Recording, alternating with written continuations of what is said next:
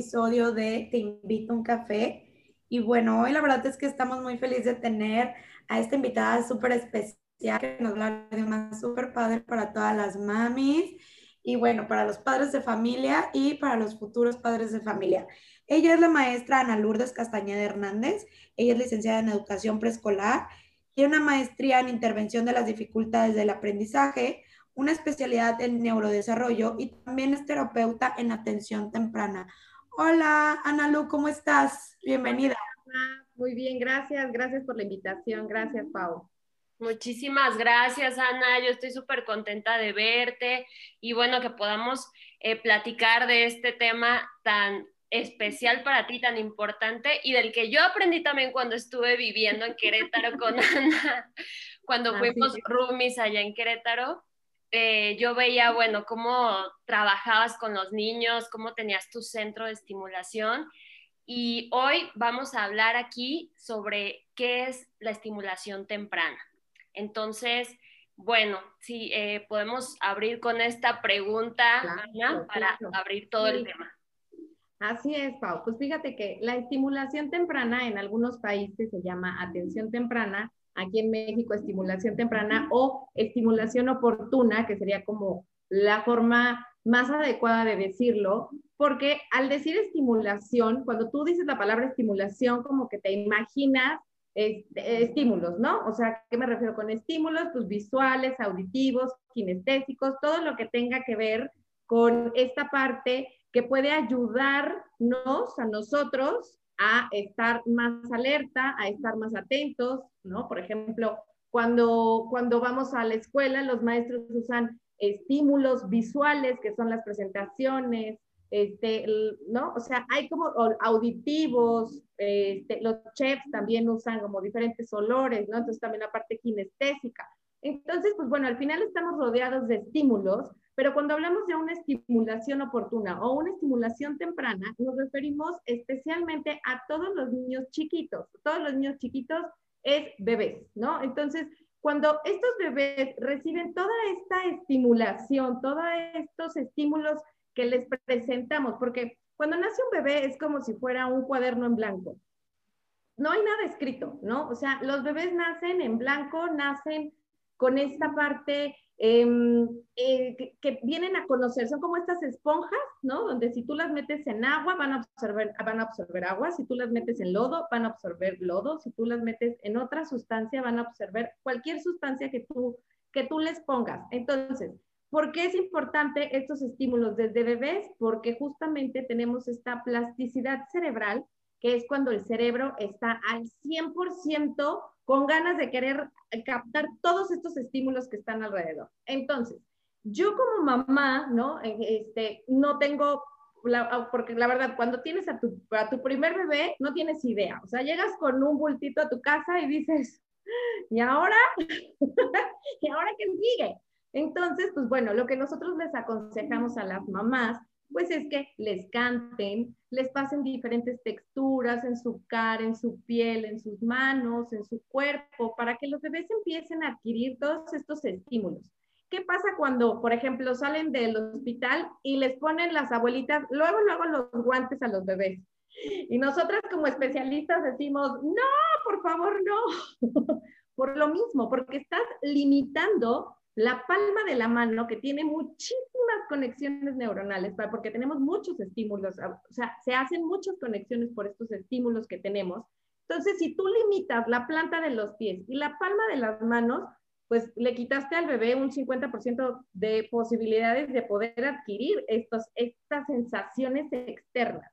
Entonces, pues bueno, obviamente si vas a una fiesta o si vas a una reunión, bueno, ahora en COVID no, pero si va, ya ahora que pase, pues sí puedes tener a tu bebé con sus guantecitos, porque luego la gente llega y les agarra las manitas y, y los bebés se chupan las manos. Entonces, como por protección, sí lo pudieras llegar a hacer. Más sin embargo, en tu casa, que estás tú sola con tu bebé o con tu familia, dale chance de experimentar estas sensaciones, ¿no? Entonces, pues bueno, ahí, ahí obtenemos como una de las primeras fases del el estímulo, ¿no? Eh, por medio del tacto, por medio del gusto, por medio del olfato, por medio de la vista. Los niños desarrollan su vista como alrededor de los tres meses, aproximadamente tres, cuatro meses es cuando los bebés ya ven como vemos nosotros, ¿no? Con colores, este, con luces, sombras, aunque al principio ellos solo ven luces y sombras.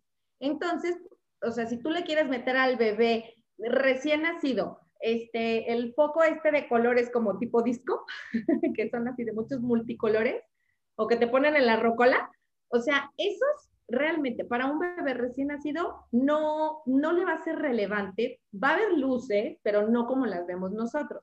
Entonces, la estimulación va de acuerdo a la etapa de cada bebé.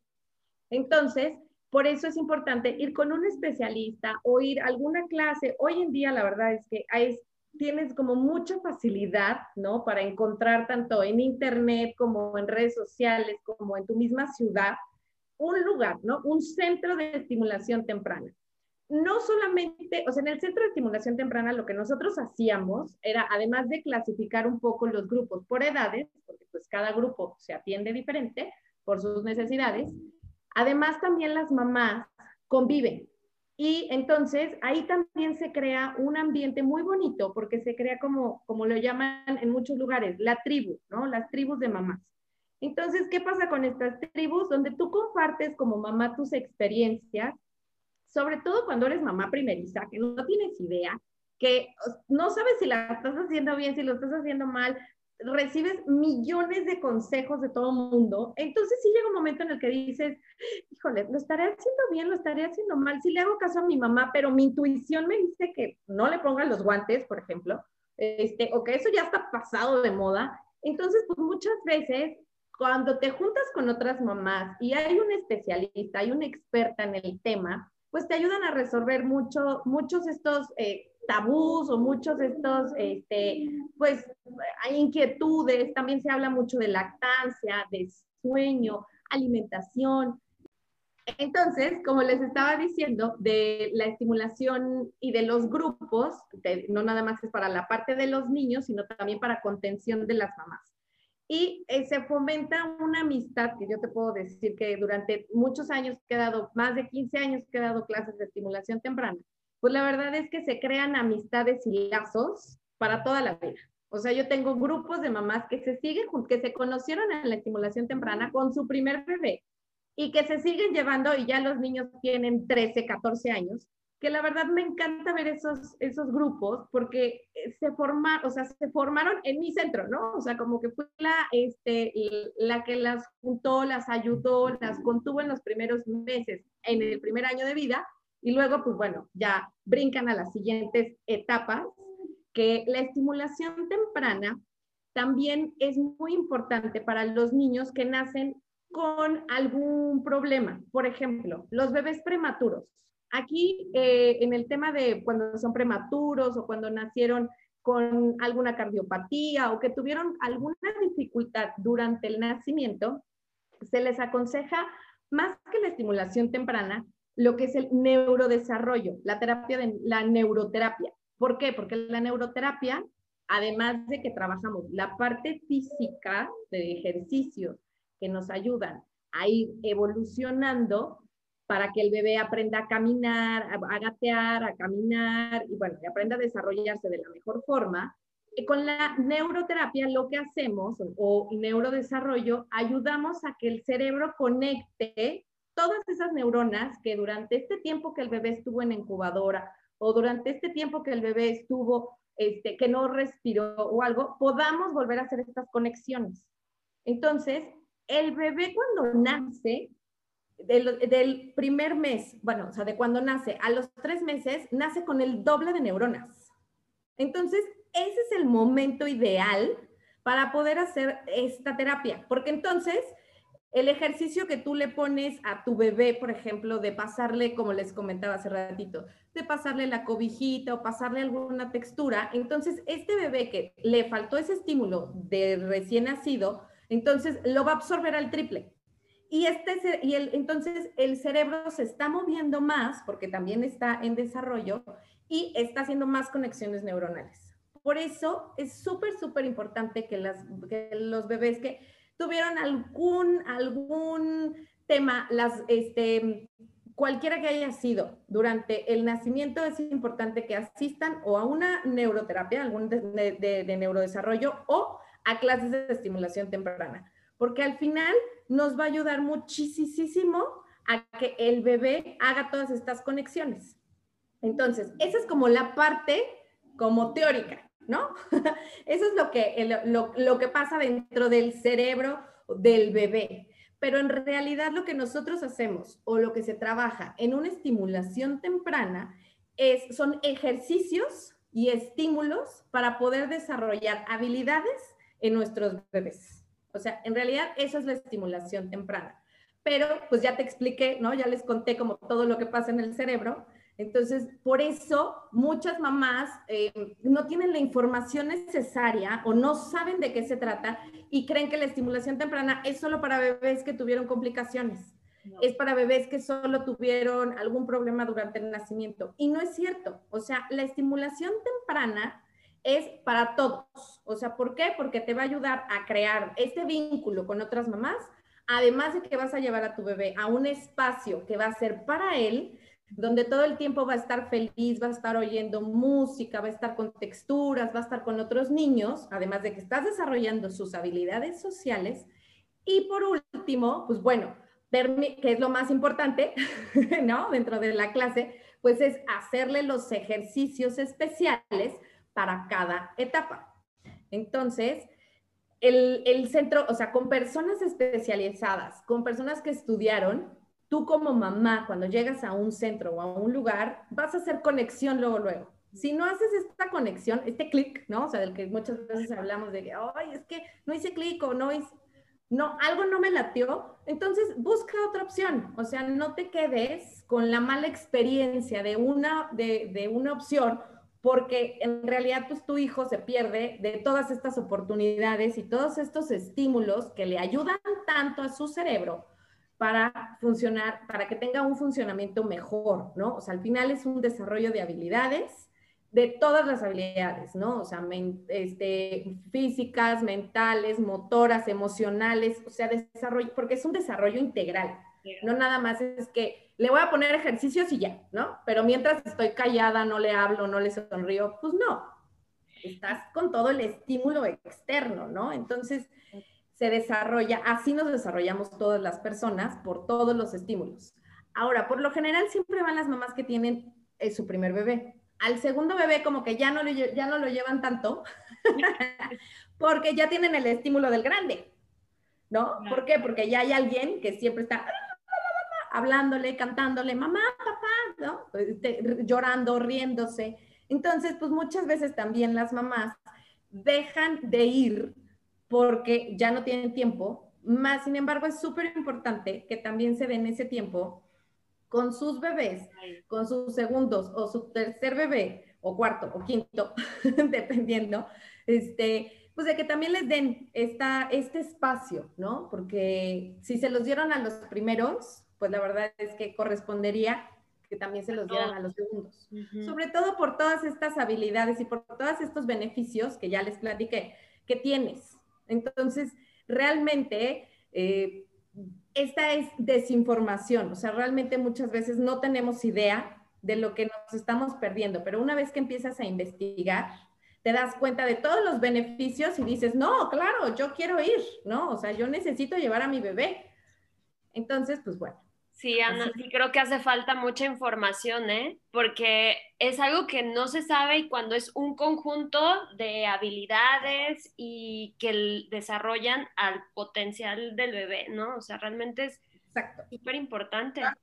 Claro, y más la, información, creo yo, como dicen, ¿no? De que, no hay. Y muchas personas no saben qué es la, la, estimulación temprana o como dices, crees que es solo para niños que tuvieron alguna dificultad al nacer. Y Fíjate que con esto me da para la pregunta de cuáles son las diferencias que podemos ver entre un niño que tuvo estimulación temprana y uno que no.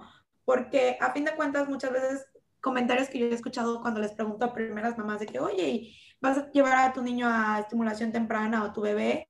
Y es de que, ay, no, van toda la vida a la escuela para llevarlos a la escuela ahorita también desde que nacen no, yo nunca fui, mírame, yo soy una persona pues bien, inteligente. ¿Cuáles son las diferencias que podemos ver para que las mamás se den cuenta de, de, esta información tan importante? Porque muchas veces dicen, no, yo lo hago en casa, eh, yo les hablo, o yo esto. ¿Cuál es la importancia, o sea, la diferencia que podemos ver en esto? Mira, cuando vas, es, es como, es como cuando vas con un, con un especialista en algo, ¿no? O sea, al final, eh, la información que vas a recibir siempre va a ser la diferencia abismal, ¿no? Porque, por ejemplo, con, en el caso específico de estimulación temprana, un niño que no recibió, y yo, yo soy maestra de kinder, me daba cuenta perfecto de quién había ido a estimulación temprana y quién no. O sea, el típico niño que se caía, el típico niño que le costaba muchísimo trabajo agarrar la crayola, el típico niño que este, no se podía quitar la mochila solo, o sea, el que no se sabía poner los zapatos, el que era la hora del recreo y se quedaba esperándote y viéndote para que le dieras la mano y lo bajaras del escalón. O sea, todas esas habilidades que tú al día a día como que no las tomas en cuenta o las ves cero relevantes, pero en realidad son súper importantes para que tu hijo sea una persona independiente y una persona, o sea, un, un ser humano pequeño como autosuficiente, ¿no? O sea, yo sé que a lo mejor no, cuando tienes un bebé recién nacido, no dimensionas el momento en el que se va a quitar la chamarra, ¿sabes? O sea, como que te parece muy lejano y lo crees, pues que él va a poder quitarse la chamarra. Pero para poder quitarse la chamarra, tuvo que haber pasado todo un proceso previo, o sea, como un proceso de que gateó para que darle fuerza en sus brazos, un proceso de que aprendió a escalar, ¿no? O sea, el subir las escaleras, entonces también le dio fuerza y habilidad en coordinación de uno a uno. O sea, el subir y bajar el cierre también, o sea, los niños que, que toman, que trabajan, su, que gatean, también trabajan toda la parte de disociación de dedos, que es con que separan los dedos, entonces pueden hacer pinza más fácil. Entonces, de una cosa tan sencilla, te das cuenta, esas son las habilidades que desarrollan. Ahora, estas son como las, habilidades de un solo ejemplo, pero los, las personas que son, no sé si a ustedes les pasó que de repente en la escuela tenías a tu amigo que era hábil en todos los deportes. O sea, que decías, no manches, le das una pelota de fútbol y juega perfecto fútbol. Le das una pelota de básquetbol y juega perfecto básquet. Le das una raqueta y es buenísimo en tenis. Le, le das un bat y es buenísimo. O sea, que tú patina, anda en bici y es, o sea, esos, estas habilidades se desarrollaron desde que él era bebé. Evidentemente fue una persona, un niño, una niña que siempre, o sea, que gateó muchísimo, que supo escalar, bajar y subir las escaleras, que supo este, mm, después caminar y, y, se trepaba a todos lados, que era el niño que todo el mundo dice, bájalo de la mesa, ¿no? O sea, pues sí, o sea, muchas veces como mamás prefieres que estén tranquilitos y que no se trepen en toda la casa, pero al final los estás limitando para una edad futura, ¿no? O sea, nos limitamos a ver solamente que es que es un niño, es que que se quede quieto, es que que ya no camine, es, no, dale libertad, dale libertad de movimiento. Una vez que el bebé empieza a gatear, porque eso es lo más importante, es una de las cosas más importantes el gateo, ¿no? En este, en este proceso de desarrollo. Entonces, una vez que el bebé ya gatea, en ese momento, como mamá, puedes decir, ok, ya, palomita, check, ¿no? O sea, ya logré el, como, como el primer estímulo que le va a desarrollar y aparte a nivel mental, a nivel cognitivo, estamos haciendo, si tú te fijas cómo gatea un bebé, gatea con patrón cruzado, o sea, rodilla izquierda con mano derecha y mano derecha con pierna izquierda. Entonces, cuando hacemos este patrón cruzado, se conectan los dos hemisferios. Y entonces, estás desarrollando más habilidades. ¿Cuáles son las habilidades específicas que se están desarrollando? No te sabría decir porque se están haciendo muchísimas conexiones neuronales, pero sí va a ser una... ¿Por qué crees que están las becas deportivas? Porque pueden hacer el deporte, más aparte pueden estudiar. O sea, perdón, pero no cualquiera puede hacer eso. O sea, alguien hábil en el deporte puede tener su beca, o sea, deportiva. ¿Por qué? Porque también la va a hacer en la escuela, porque tienen estas habilidades. Es que sabes que Ana, falta esa información para que las mamás y los papás se den cuenta de que los beneficios se van a estar viendo, sí en el momento, claro, pero a largo plazo, o sea, es el demasiado, o sea, sí, exacto. no dimensionamos, ajá. No lo dimensionamos. Te voy a decir, por ejemplo, yo, en mi caso personal, mi mamá, a la que amo, adoro y todo, mi mamá no me dejaba gatear porque me ensuciaba. Entonces, tú me avientas una pelota y me cae en la cabeza. O sea, no, perdón, pero no desarrollé yo esta habilidad porque me faltó muchísimo, o sea, nunca me faltó amor, nunca me faltó nada. Bendito Dios, soy una persona muy bendecida. Más sin embargo, mi mamá no tenía esta información, ¿no? y cuando en algún momento lo llegamos a platicar y lo compartimos, me dijo, es que yo de haber sabido todo esto, te hubiera dejado gatear hasta la edad que quisieras. Pues Exacto. ¿Qué es lo que queremos? Informar a, final de cuentas a las personas porque es un desarrollo a futuro, como dices ahorita, ok, se va a ver en ciertas cositas que a lo mejor no lo detectas, pero es, esto puede cambiar el futuro de una persona. O sea, realmente, alguien quizás hábil para algún deporte, alguien que realmente le guste hacer algo y tú nunca sabes cuál es el futuro y cómo estás limitando a tu hijo sin siquiera saberlo. O sea, tú puedes limitarlo, ¿sabes? Por ejemplo, yo no sé si mi mamá no gateó y es por esto, pero mi mamá, ella no sabía andar en una bici. O sea, apenas va porque no sabe coordinar, no puede coordinar esta parte, ¿sabes? Y es algo que todo el mundo, yo le digo a mi mamá, mamá, andar en una bici es súper básico, ¿cómo no sabes? Pero es algo tan importante y yo soy de las típicas que se trepaba al árbol, se trepaba a donde fuera y yo soy muy buena para los deportes. Yo creo que esto también incide, Ana, en la parte como la personalidad, ¿crees? O sea, una persona, un niño que recibió, a lo mejor puede ser más extrovertido, más eh, independiente, o sea, ya cuando crezca, ¿no? Como que se atreve a hacer más cosas, más seguro. Eso, y eso, eso que acabas de decir, Pau, es súper importante. Y tú me lo vas a, o sea, digo, tan, te conozco perfecto, Pau, y también conozco perfecto, o sea, muy bien a Carla. Y las dos son unas mujeres muy seguras. Entonces, si tú te sientes físicamente que puedes lograrlo, en tu autoestima se refleja, ¿no? O sea, no es lo, vaya, tenemos, o sea, nuestra, no, nuestro, mm, nuestra forma de, ser también se va a ir forjando conforme nos vayan pasando determinadas cosas en la vida. O sea, no es que por, ser un niño que no gateó, que no tuvo muchas habilidades de bebé, va a ser un niño introvertido de grande. No, o sea, no. No está este, mm, como predicho, por decirlo, ¿no? O sea, no.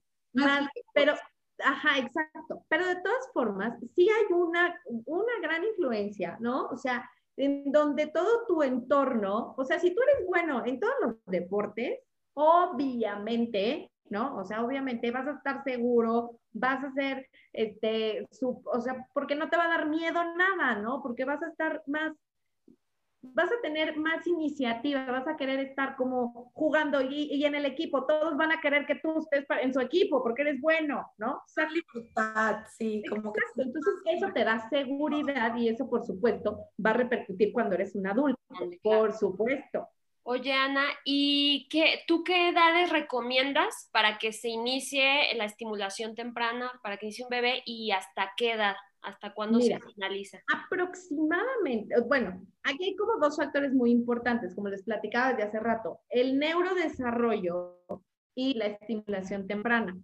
Que yo, desde que yo empecé haciendo estimulación temprana y cuando me especialicé en neurodesarrollo, yo ya eh, hacía neurodesarrollo y estimulación, o sea, primero hacía el neurodesarrollo y luego estimulación temprana, porque vi avances impresionantes, aunque los niños no tuvieran, no hubieran tenido ninguna complicación durante el nacimiento. Simplemente las mamás quisieron hacer la terapia de neurodesarrollo, que es una maravilla, que yo también la apliqué con mi bebé y de verdad, o sea, sí se nota todavía más de un niño que recibió neurodesarrollo. Bueno, pues tú lo puedes ver, Pau, con tu sobrina.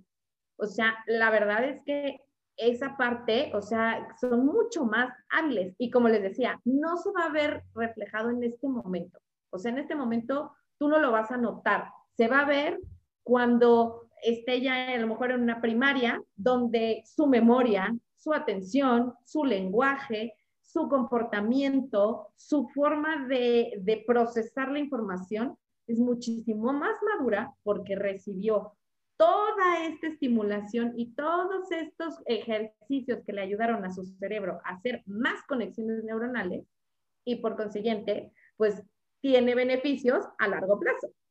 Y yo decía antes a las, yo les decía a las mamás, bueno, esto nada más es como a nivel motor, o sea, como a nivel este, físico. Pero cuando yo empecé a ver, porque pues, les digo que ya tengo también dando neurodesarrollo como alrededor de unos 7, 8 años, que ahorita estos niños ya tienen 8 años y que yo los veo, porque, porque también hago mucha amistad con algunas mamás, entonces veo a estos niños y digo, ay, no, pues sí, también les ayuda en la parte emocional. O sea, son niños que entienden mejor, procesan mejor la información. Si la mamá les da una indicación, la siguen al instante. Entonces, la verdad es que es como, es como un regalo que le haces a tu bebé, ¿no? O sea, oye, te voy a, regalar, te voy a regalar con, déjate tú, te voy a regalar la escuela, o sea, te voy a regalar las conexiones neuronales para que saques una beca. Exacto, e, esa es la definición, la de la... que tú quieras un día.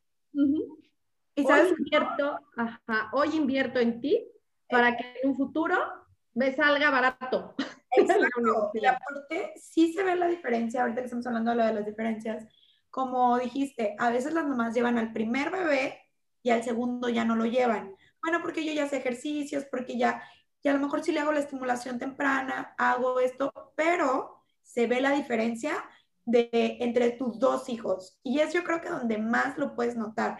Y me ha pasado, por ejemplo, yo con mi hermana, a la primera la llevó estimulación temprana, a la segunda no, y sí se ve una diferencia, no digo que abismal, porque yo sé que mi hermana es súper buena mamá y le hizo también estimulación temprana a la segunda, pero por tiempo o lo que sea, no se hace lo mismo y lo puedes ver en cómo las dos reciben la información. Y lo más grande es, híjole, todo hace, se siente súper libre, se cae, se pega y es de que no me pasa nada, no tengo nada. O sea, mucho más hábil, mucho más aventada. Sí, exactamente. Entonces, pues bueno, o sea, digo, aquí ya cada quien depende, o sea, de, la, de, de, lo que tú le quieras dar o del tiempo, ¿no? Porque también como mamá es una realidad, o sea, ya cuando tienes dos o cuando tienes tres, pues ya no tienes tiempo. Y pues bueno, ya los chiquitos se van, se van criando. claro. Oye, dime, dime, Pau. Ah, bueno, nada más eso, la, la, duda de la hasta qué edad más o menos. Ah, sí, eh, yo empiezo a los 45 días. 45 días de nacido, porque te digo que es cuando tenemos esta ventana de, de, de, desarrollo por los, como el doble de neuronas.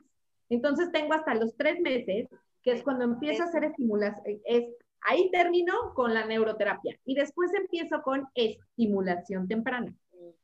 Y termino alrededor de los dos años, que es cuando aproximadamente ya estamos como en otra etapa de desarrollo, pero hay muchas mamás que, por ejemplo, si los niños tuvieron alguna complicación y entonces vamos como un poquito más despasados, llegan hasta los tres años. Ok, súper bien. Eh, oye, y por ejemplo, la relación, obviamente, para los que no saben de, de, esta estimulación temprana, son los papás los que llevan a los bebés a estimulación temprana, los que están aplicando los ejercicios, los que aprenden, pero por esta ocasión, por ejemplo, si los papás no pueden, tienen alguna discapacidad física, algún problema, ¿se puede apoyar de alguna forma esta estimulación temprana y aún tomarla o cómo funciona? ¿Qué, papel juegan los, los papás aquí? Bueno, aquí el papá y la mamá son los más importantes, pero en el caso de que, por ejemplo, este, los papás trabajen, ¿no? Los papás no tengan este tiempo como para, porque pues bueno, es un horario temprano, ¿no? Las clases, este, que ya salen muy tarde de la chamba, ya no pueden llevarlos. Pueden, o sea, hay, hay aplicaciones hay, hoy en día ya hay clases por Zoom, o sea, yo di en pandemia, yo di las terapias por Zoom, a, Sandy le tocó, ¿no? La hermana de Pau, que vive aparte en otro país. Francia. ajá, en Francia. Entonces, o sea, yo daba mi clase a las 8 de la mañana, ¿no? Por, para que ellas estuvieran en la tarde. Entonces, bueno, o sea, la verdad es que hoy en día, si quieres darle estimulación temprana a tu hijo, tienes, o sea, hay, hay para dónde. O sea, tienes mucha información, hay muchas cuentas a las cuales puedes seguir, hay muchos juguetes, hay mucho, o sea, hay información, ya hay información. O sea, te metes en San Google, así le digo yo, y encuentras, o sea, le pones ejercicios de estimulación temprana y te pueden salir muchísimos. Ahora, eso es lo que, como la primera herramienta que puedes tener. Y la segunda, como ya les comentaba, de la importancia de las clases de estimulación temprana que te ayudan, que te contienen, que te apapachan, que platicas, que te dan tips, que entonces, pues bueno, ese es como, como darte otro espacio para que tu hijo tenga esta, esta otra opción. Claro, es que siempre es diferente ir con, un especialista, como tú dijiste, o sea, nada va a ser lo mismo que revisar los ejercicios y hacerlo por nuestra cuenta. Oye, Ana, y por ejemplo, este, ¿cómo, aquí tenemos también otra, una pregunta que me causó mucha inquietud. Una amiga me comentó que ella dejó de llevar a su bebé eh, que porque sintió que la sobreestimularon, o sea, que fue de más, que, fue algo como muy diferente, no sé, que la notó muy diferente. Entonces, aquí, ¿qué, este, si existe la sobreestimulación o cómo nos damos cuenta para que eso no, no llegue a pasar o hasta qué punto? Mira, por ejemplo, dentro de una misma clase de estimulación, ¿no? O sea, digamos que estamos hablando de un centro, ¿no? De, con un especialista, si la, si la, la especialista está todo el tiempo, ¿no? Así habla y habla y habla y música y música y, de, y todo muy fuerte y colores y luces y texturas y olores.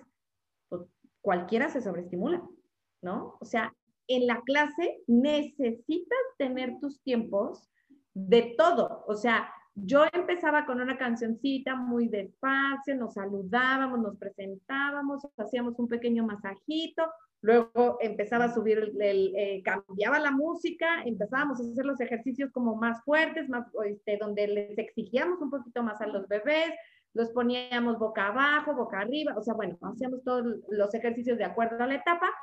Después, o sea, después de ese pico más alto de, de, música y de que lloran y que el estímulo y que les mueves la sonaja así fuertísimo para que, para que te volteen a ver y hagan el ejercicio, en ese momento yo terminaba con estas actividades, les ponía como una pequeña relajación, bajaba ese nivel y entonces cantábamos, tocábamos los instrumentos y terminábamos siempre con relajación, que era eh, un masajito y con cuentos o con rompecabezas. O sea, vas bajando la intensidad para que reciban todos los estímulos, pero de forma adecuada. ¿No? O sea, mm. que puedan desarrollar estas habilidades, ¿no? Porque los cuentos es algo maravilloso, porque desarrollas texturas, porque desarrollas atención, desarrollas lenguaje, desarrollas este, de que todo lo que empiezan lo deben terminar. O sea,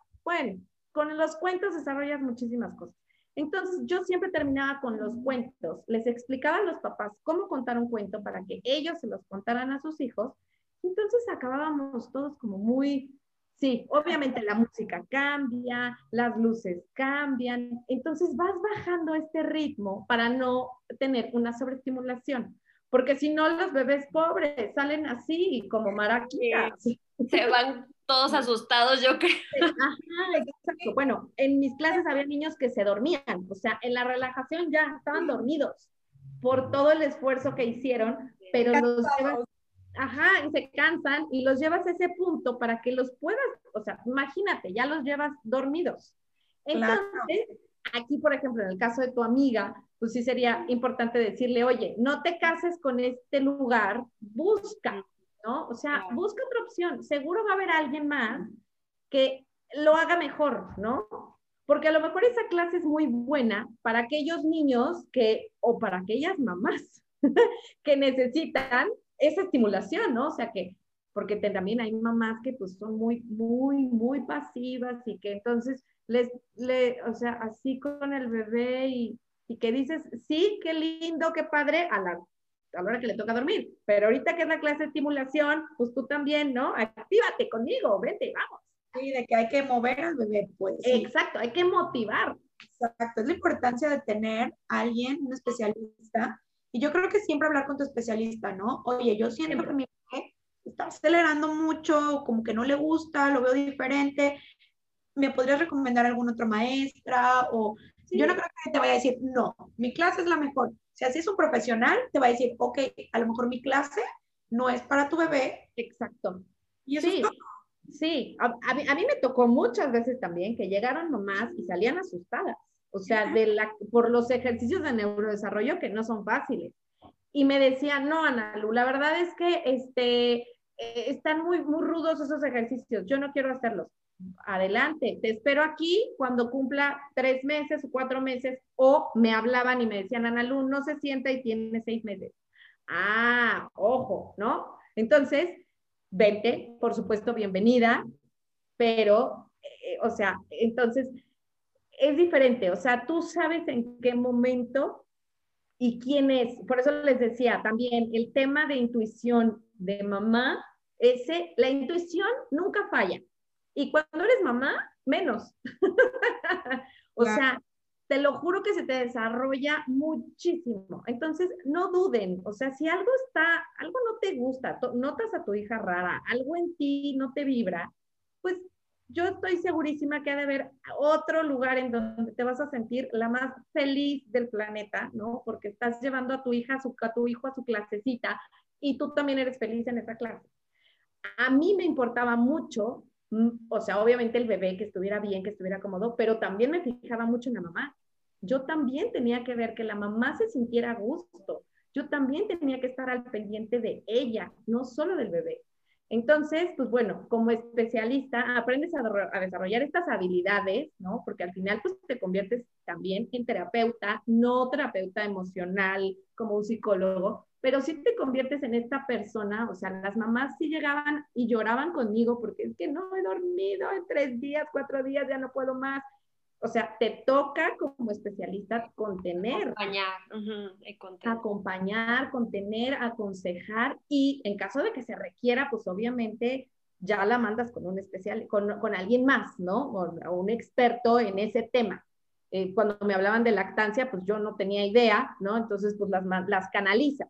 Pero al final, sí es importante que este especialista, sobre todo en este tema de estimulación temprana, sí tenga este abanico de, de habilidades y de, y de conocimientos. Bueno, Analu, pues, pues la verdad es que todo este tema es súper interesante y la verdad que, bueno, nosotras no somos mamás, entonces quisimos hacerle unas preguntas a mamás que ya han pasado como por esta experiencia, porque pues no es lo mismo, ¿no? Ya que como dices tú, cuando eres mamá ya desarrollas un instinto obviamente diferente, que wow, la verdad yo toda mi admiración a las mamás porque están la verdad. Entonces, hicimos unas preguntas. Claro, eh, sí, dime. Sí, para mamás. Y bueno, la primera es, ¿por qué es importante que un bebé gatee antes de caminar? Ok, bueno, hace ratito platiqué un poco de todo, como todos los beneficios del gateo, pero te voy a platicar un poco las etapas como, como se desarrolla un bebé, ¿sale? Entonces empezamos con la primera etapa, que es de recién nacido, en los primeros dos meses, el bebé ya debe sostener la cabeza. ¿Ok? Eso es lo primero que hace el bebé, sostener su cabeza. Es la primera, es el primer indicativo que tenemos que tener muy claro.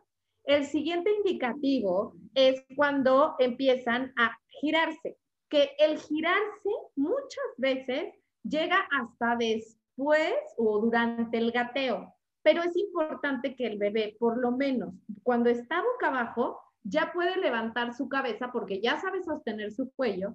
Entonces, él quiere voltear hacia los dos lados y muchas veces en este voltear la cabeza alcanzan a girar también hombros y cadera y es cuando se empiezan a girar.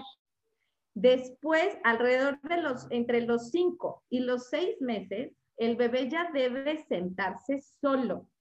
O sea, no de que, ay, medio aguanta tantito. No, no, no. O sea, ya a los seis meses empezamos con alimentación complementaria y es súper importante que tu bebé ya se siente solo porque si no, o sea, si no está sentado derecho, o sea, imagínate con la cabeza así de lado y comiendo, se puede hasta ahogar. Entonces, aunque las sillitas estén como muy, muy, este, te contengan mucho al bebé para que no se caiga, es importante que tu bebé esté sentado en esa etapa.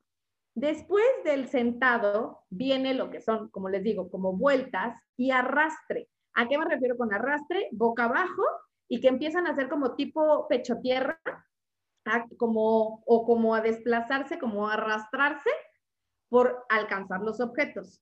Ese es como el pregateo. Y después, entre los siete y ocho meses, viene el gateo. Estos son unos aproximados en, tiempos, pero para que más o menos eh, las mamás este, eh, puedan ir viendo si necesitan un especialista, ¿no? En tus clases de estimulación temprana seguro lo saben. Entonces, después, alrededor de los ocho o nueve meses, que más o menos, es cuando ya gatean para todos lados, ¿no? O sea, ya tienes al bebé que primero gatea y después adquiere la habilidad de subir y bajar escaleras solo. Pero sí es importante que te enseñen cómo subir y cómo bajar las escaleras, porque muchas veces los niños cuando empiezan a gatear también se empiezan a parar solos, o sea, como que se detienen en las cosas. Entonces las mamás creen que ya va a caminar, pero no, es solamente un proceso. O sea, de aquí a que se sueltan a caminar o empiezan a caminar, tarda un ratito. Entonces, empiezan, eh, después del gateo, que esto dura como alrededor de los 11 meses más o menos, o sea, de los 8 a los 11 meses el gateo, es un tiempo muy importante donde hacen muchas conexiones, donde desarrollan muchas habilidades, donde se trepan y se bajan y se suben a todos lados, como tú. y entonces después, alrededor de los 11 meses hasta el año y medio, es cuando aprenden a caminar. Entonces, ¿qué pasa si tu bebé no gatea? A ver, quiero que se paren las dos. Ajá, párate. Y pónganse como gateando. O sea, ¿qué usas? Tus, tus ¿qué? Como tus, tus rodillas, ¿no? Las rodillas, sí. Entonces, exactamente. Ahora, trata de, parada, trata de bajar sin doblar las rodillas. Ay, déjame ver. O trata de caminar sin doblar rodillas. Ay, bueno, sería así como... no. Exacto, como robot. Como, como robot. Sí, exactamente. Como que vas, vas como robot porque no sabes que tienes rodillas. Entonces, ¿qué hace el gateo? El gateo te dice, tienes rodillas, tienes estas, estas cosas en las piernas. ¿Ya te, ¿Ya te diste cuenta qué importantes son las rodillas? Y cómo pasan desapercibidas. Sí. Es lo mismo. Si el bebé no gatea, no usa sus rodillas, entonces imagínate cómo camina, como robot. Y cuando se cae, se cae como tabla, porque no sabe meter rodillas. No dobla. Entonces, por eso es tan importante que primero gaten y luego caminen. Ahora, ¿qué pasa? Que hay niños que de verdad no hay forma, no hay poder humano que los puedas poner boca abajo, entonces aprendieron a caminar. Ya que caminan, los pones a gatear. Ahí sí. O sea, ah. no permites que, se, brinquen. Ajá, o sea, y menos un niño que tuvo un tema de nacimiento, o sea, que le faltó el oxígeno, que, este, que él no respiró, que tragó este líquido amniótico, que estuvo en incubadora aunque sea un día, o sea, esos niños no se pueden brincar ninguna etapa de desarrollo, porque entonces traemos repercusiones a largo plazo, que son los problemas de aprendizaje. Eso es como lo primerititito que sale, los problemas de aprendizaje, ¿no? O sea, entonces... Importante romper este tabú, ¿no, Ana Luz? De que muchas, yo he visto mujeres de que, ay, no, mi hijo ni gateó, él caminó luego, bien listo. No. sí. Bien, bien listo, ¿eh? Bien inteligente. Bien listo. Sí, y que le dices, mira, vamos a ver si es muy listo en unos cuantos años. Claro, o sea, es que qué importantes son todas las etapas y tener la información. Y una especialista más que nada, ¿no? Ajá. Entonces, si, si tu hijo hace, tu hija hace cada una de estas cosas de forma, porque en realidad venimos con esta información para hacerlo solos. O sea, tú por eso te puedes evitar ir al centro de estimulación o ir con el especialista porque en realidad tu hijo debería hacerlo solo. Pero hay muchas veces que por tiempo, que por habilidades, que por que lejanía, las, o sea, le quitas importancia a, a ir a estas clases o a ir a estos lugares. Y entonces se va atrasando tu hijo. ¿Y qué pasa? Que entonces ya no gateó a los 8 o 9 meses, a los 7, gateó a los 11. Y entonces ya no caminó, ya no sé, este, ya, o sea, pues por lo menos echó un par de meses gateando, entonces ya no te caminó al año 3, ya te caminó al año 7, al año 8. Y entonces ya vienen, o sea, y entonces en lugar de que el niño que caminó solito al año 2, al año 3, y entonces que sabe correr perfecto sin caer al año 5, pues este otro chiquito de dos años, pues apenas va a empezar a correr.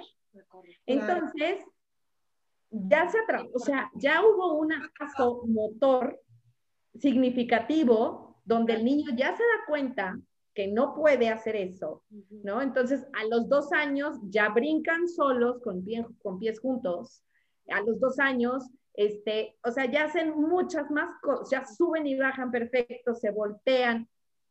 Y entonces un niño que caminó al año siete meses, pues no va a tener esa habilidad a los dos. Claro. Ay, no, no, qué, importante, qué importante tener toda esta información. Y oye, hay otra pregunta que también este, nos hicieron y es, ¿cómo sabemos si un bebé es maduro para empezar con sus primeros alimentos? Comentabas la parte como de Sí, la, la, primera parte, o sea, bueno, todos los bebés, ¿no? Por lo general, a menos de que hayan tenido, te digo, una, un, un tema durante el nacimiento, que hayan estado como entubados, que sean muy prematuros, muy chiquitos, ellos a los seis meses no empiezan con alimentación complementaria, empiezan después.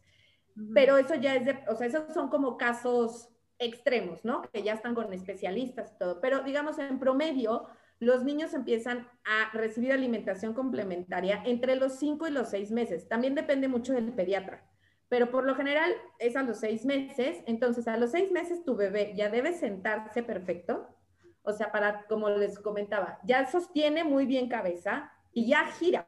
O sea, ya empieza también a girarse. O sea, boca abajo empieza ya a, girarse. Entonces, estas tres cosas son sumamente importantes porque, ¿por qué ponerlos boca abajo? porque también tu bebé es importante que ya sea lo que tú decidas brindarle de, porque también hay métodos de alimentación. Entonces está el de alimentación que es baby led weaning o baby bliss o papillas. Entonces, dependiendo de lo que tú decidas, también tu hijo puede comer con la mano y entonces este movimiento, ¿no? Tu hijo ya sabe agarrar objetos, e, a los seis meses ya agarra objetos y ya los suelta. Entonces, eso también nos va a ayudar mucho para que él agarre su comidita y la pueda soltar. O agarre su vasito con agua, con asas, y se, la, y, lo pueda, y se la pueda tomar. Ya sostiene también mamila. Entonces, le, o sea, son todos estos como prerequisitos para que pueda tener una, este, una buena una buena alimentación, o sea, para que pueda llegar ese momento de alimentación. Ya, la buena alimentación, ya como mamá lo decides. ese es otro tema, chicas. Ese es para otro episodio. Es para otro episodio, pero, este, pero sí, sí, sí hay prerequisitos importantes para, para cuando empiezan a comer. Para que nos ahogue, y todas estas cosas, ¿no? Son de seguridad. Además, te voy a decir, digo, un poquito adelantando, el, yo lo apliqué con mi bebé, lo del baby led weaning, es que les das trocitos chiquitos de comida. Al principio hacen arcadas, así como si se fueran a vomitar, ¿no? Pero eso, eso, eso es parte de la maduración de también la parte física del bebé y de neurodesarrollo. O sea, si tú le das a probar diferentes texturas a tu bebé, tu bebé ya, o sea, va a ser más difícil que se ahogue, porque él solito va a poder toser y lo escupe. O simplemente lo sintió muy duro y entonces solito lo escupe, porque sabe que no se lo va a poder tragar. Entonces, exacto, porque también, o sea, al final, la parte también de los músculos de los ojos, de la boca, la lengua, también es parte de una, de una buena estimulación. Los bebés que babean mucho, mucho, mucho, no porque les estén saliendo los dientes, sino porque después vemos que ya tiene sus dientes y sigue babeando mucho, pues puede ser por una puede ser o por una malformación en el paladar, en la lengua, o sea, puede haber algo dentro del aparato fonoarticulador o simplemente puede ser una, una falta de maduración este, de, de la mandíbula. Okay. Entonces, todo eso, con, cuando vas a las clases de estimulación como especialista, lo detectas. Entonces, entonces empiezas a trabajar con esa mamá, oye, mira, estoy viendo esto, a ver, vamos a ofrecerle esto, vamos a soplar, vamos a, o sea, a ayudarlo, a hacerle masajito aquí, aquí, aquí, para que entonces el bebé pueda empezar como a fortalecer. Entonces, sí. Qué, padre, qué interesante. Es que sí, o sea, no hay como ir de verdad a una clase. Y bueno, nuestra última pregunta de mamás. Sí, claro.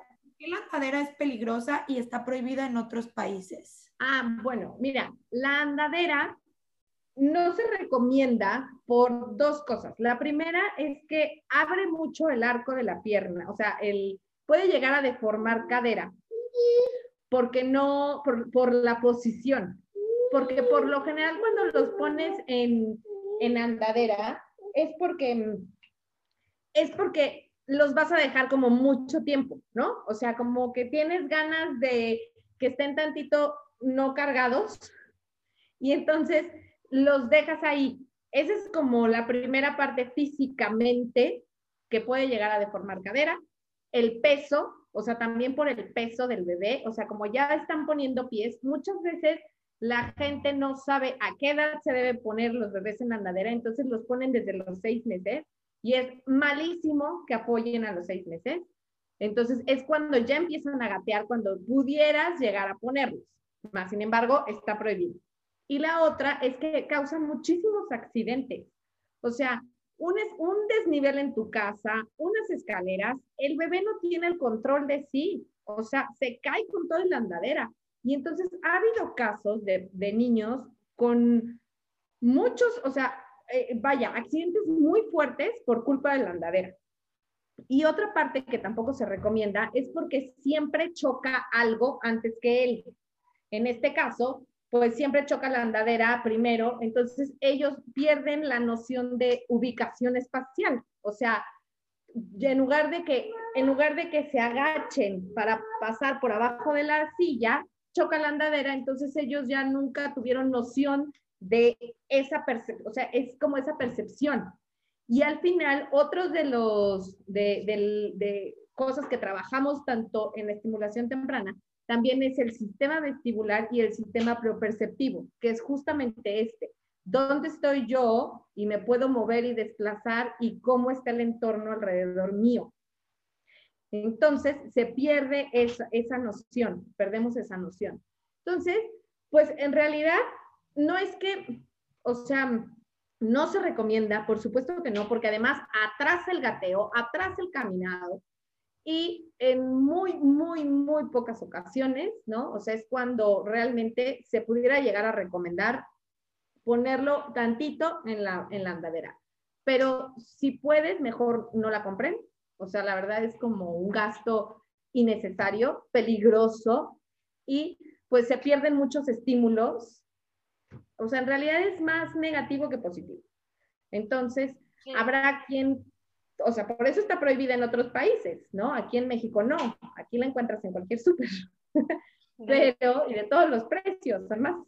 Entonces, pues bueno, mi recomendación sería esa, mejor déjalo en el piso, es muchísimo más sano, es muchísimo mejor, haz un espacio especial para ellos, ponles foamy, un tapete de foamy o un tapete, este, ponle ahí sus juguetes, deja que explore el entorno, deja que sienta, deja que huela, deja que, experimente este, entorno o sus juguetes. Cómprale juguetes de todo, de los de plástico, de los de texturas bonitas, del carísimo de París, ¿no? O sea, cómprale de todo. Yo tengo una pelota, que bueno, no la van a ver, pero es una pelotita que venden literal en el mercado, que suena y adentro tiene una bolita que prende.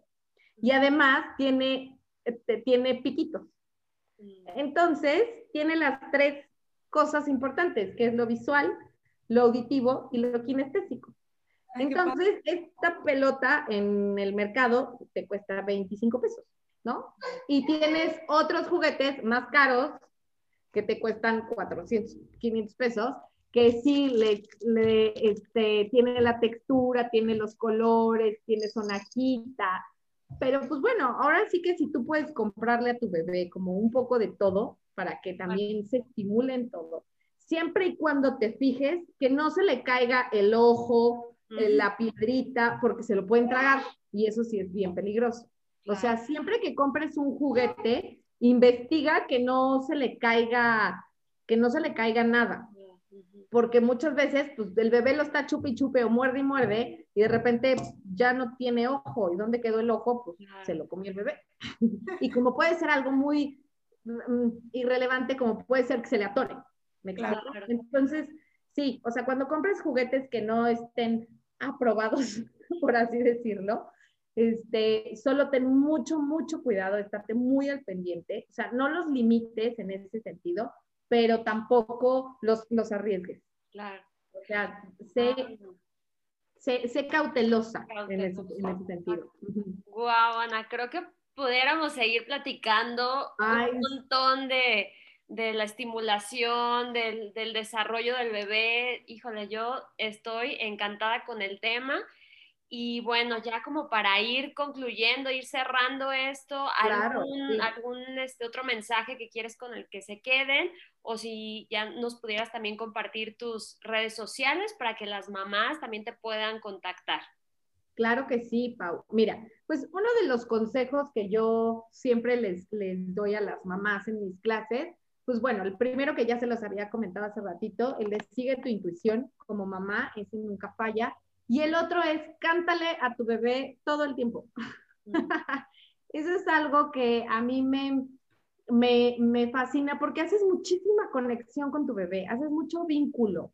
Entonces, no tienes que ser una rocola para aprenderte todo, para tener una gama gigante de, de, canciones de niños, porque pues no te las tienes que saber, pero cántale, invéntate canciones, este, cántale cuando le vas a cambiar el pañal, cántale cuando lo vas a bañar, cántale cuando haces diferentes rutinas, porque después eso te va a ayudar a que él, ella entren como en esta inercia, ¿no? Esta inercia de, de, de las actividades que siguen, ¿no? Ok, entonces cuando mi mamá me canta la de al agua patos, me voy a bañar. Cuando mi mamá me canta la de, este, witsi, witsi araña, ¿no? Es porque está lloviendo cuando mi mamá me canta la de Pimpón es un muñeco, es para distraerme para que coma, ¿no? O sea, entonces, este, a los niños, además de todo el vínculo que creas con tus hijos, también estás estimulando auditivamente y además estás trabajando lenguaje y atención y repetición en ellos. Entonces están creando muchas otras conexiones neuronales por el simple hecho de cantarle algo a tu bebé. Tenía una amiga que me decía, es que ya no sé qué cantarle y el otro día le canté la cucaracha. Y yo, ay, sí, no importa.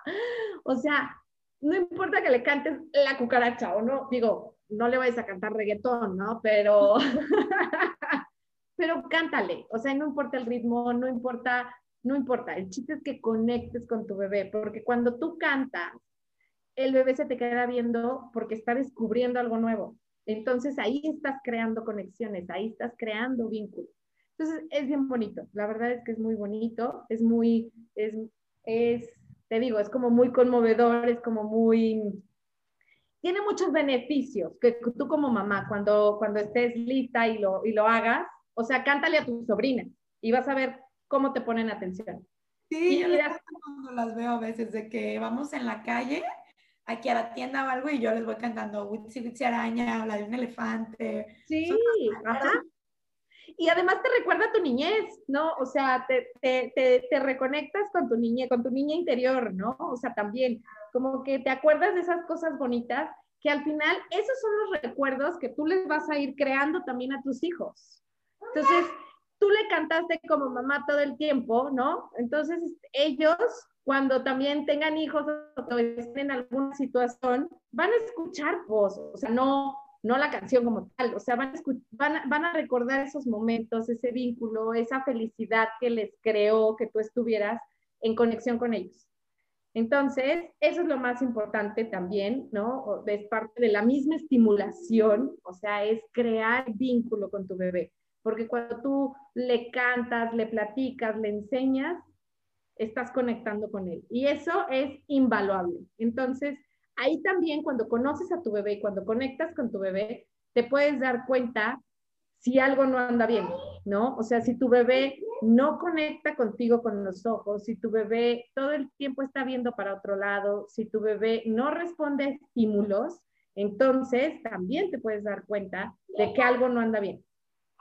Entonces, pues bueno, esta también es como, como una recomendación cuando tienes, cuando tienes a tu, a tu bebé, eres mamá primeriza y como que todavía te falta por conocer muchas cosas. Entonces, esas son de los primeras de los primeros indicativos que tú tienes para darte cuenta si algo no anda bien con tu chiquita.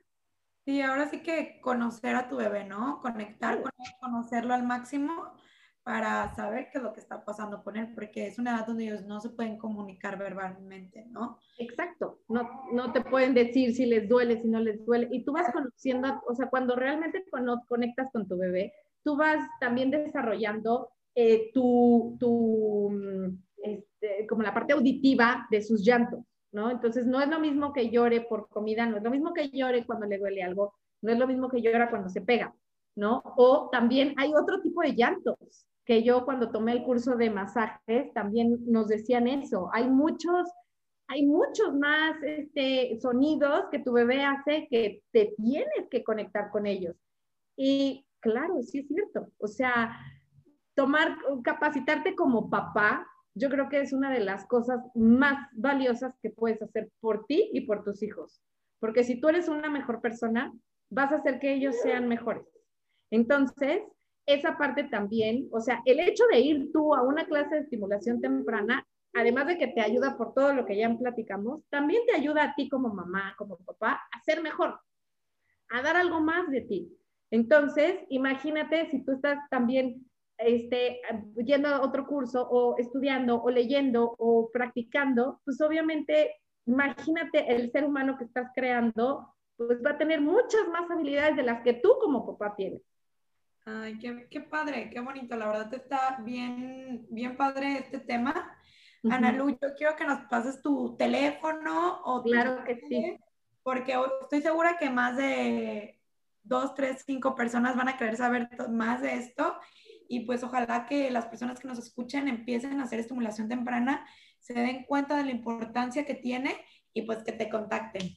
Ay, claro que sí. Muchas gracias, chicas. Pues yo estoy viviendo en la ciudad de Querétaro actualmente. Entonces mi celular es 4421 85 14 34. Estoy en Instagram como Analu, arroba Analu, estimulación temprana, todo junto. Y en Facebook eh, tengo mi centro de estimulación, que la verdad no he cambiado el nombre. Entonces estoy como Centro de Atención Temprana. Perfecto. Facebook, como centro de atención temprana. Ay, Ana, yo te agradezco muchísimo este tiempo. Qué importante todo lo que nos has dicho. Ay, muchas gracias. Gracias a ustedes por tomarse también el tiempo de investigar un poquito más, ¿no? Porque cuando pues no eres mamá, la verdad es que hay muchos temas que pasas por alto, pero cuando te conectas también con estos temas, van a ustedes también encontrando que hay muchos más temas que puedes indagar y que puedes este, compartir con todos tus con todas las personas que la siguen, con todas las personas que quieran conocer un poco más, ¿no? Muchas gracias, Ana Lu. Ay, a ustedes. Muchas gracias, chicas. Las quiero. Cuídense mucho. mucho, Muchas gracias. Bye. Cuídense. Bye.